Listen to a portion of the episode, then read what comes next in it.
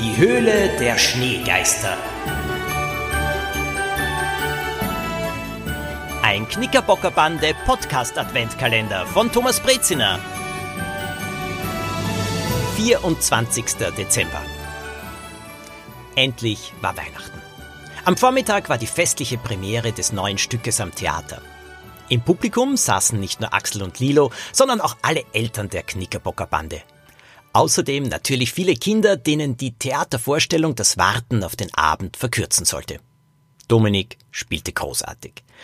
Joppi und Starling machten ihre Sache sehr gut und am Ende gab es viel Applaus für alle. Auch Poppy wurde als Tiertrainerin auf die Bühne geholt. Die Eltern Axel und Lilo warteten auf Dominik und Poppy am Bühneneingang. Hallo, frohe Weihnachten.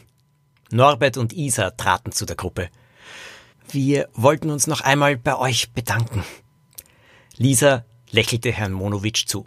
Er hatte dafür gesorgt, dass das Foto, das Frau Eisenstein besaß, bestimmt keine Probleme für Isa bringen würde. Sie hatte ihm allerdings versprechen müssen, auf das Fassadenklettern in Zukunft zu verzichten. Als die anderen beiden Knickerbocker dazukamen, reichten ihnen die Geschwister ein Paket. Wir hoffen, er gefällt euch zur Erinnerung an eure Meisterleistung. Die vier Freunde öffneten das Paket und nahmen eine weiße Statue heraus. Es war ein Drache, der Feuer spuckte.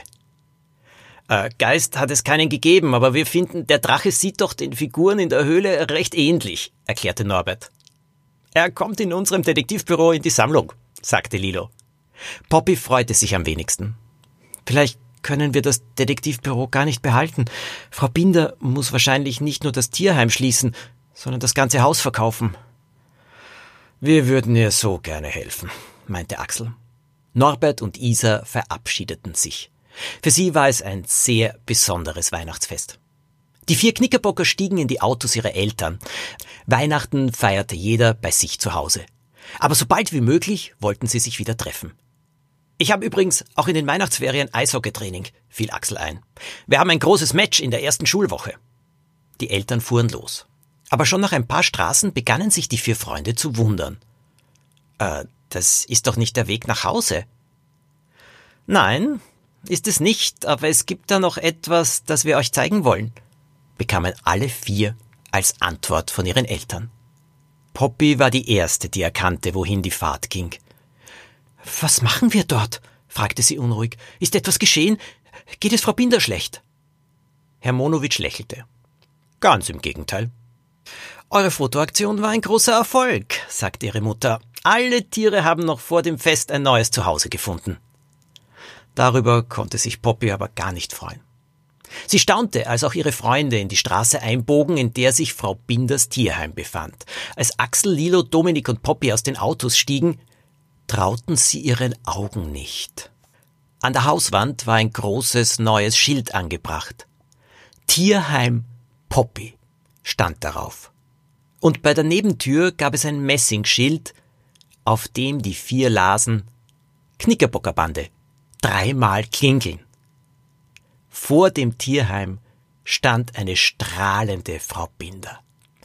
Frau Binder hat vorgeschlagen, das Tierheim nach dir zu benennen, erzählte Herr Monowitsch. Du bist die größte Tierfreundin, die mir jemals begegnet ist, schwärmte Frau Binder. Poppys Vater hatte das alte Haus gekauft und wollte es wieder schön herrichten. Solche Projekte gehörten zu seinem Beruf. Ich werde das Haus aber nicht verkaufen. Frau Binder kann hier immer wohnen.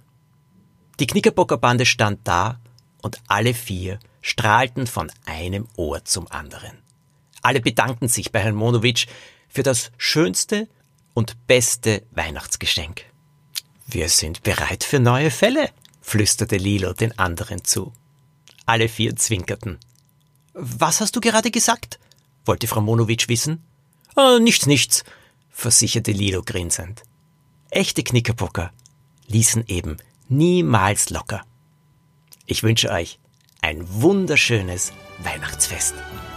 Euer Thomas Breziner.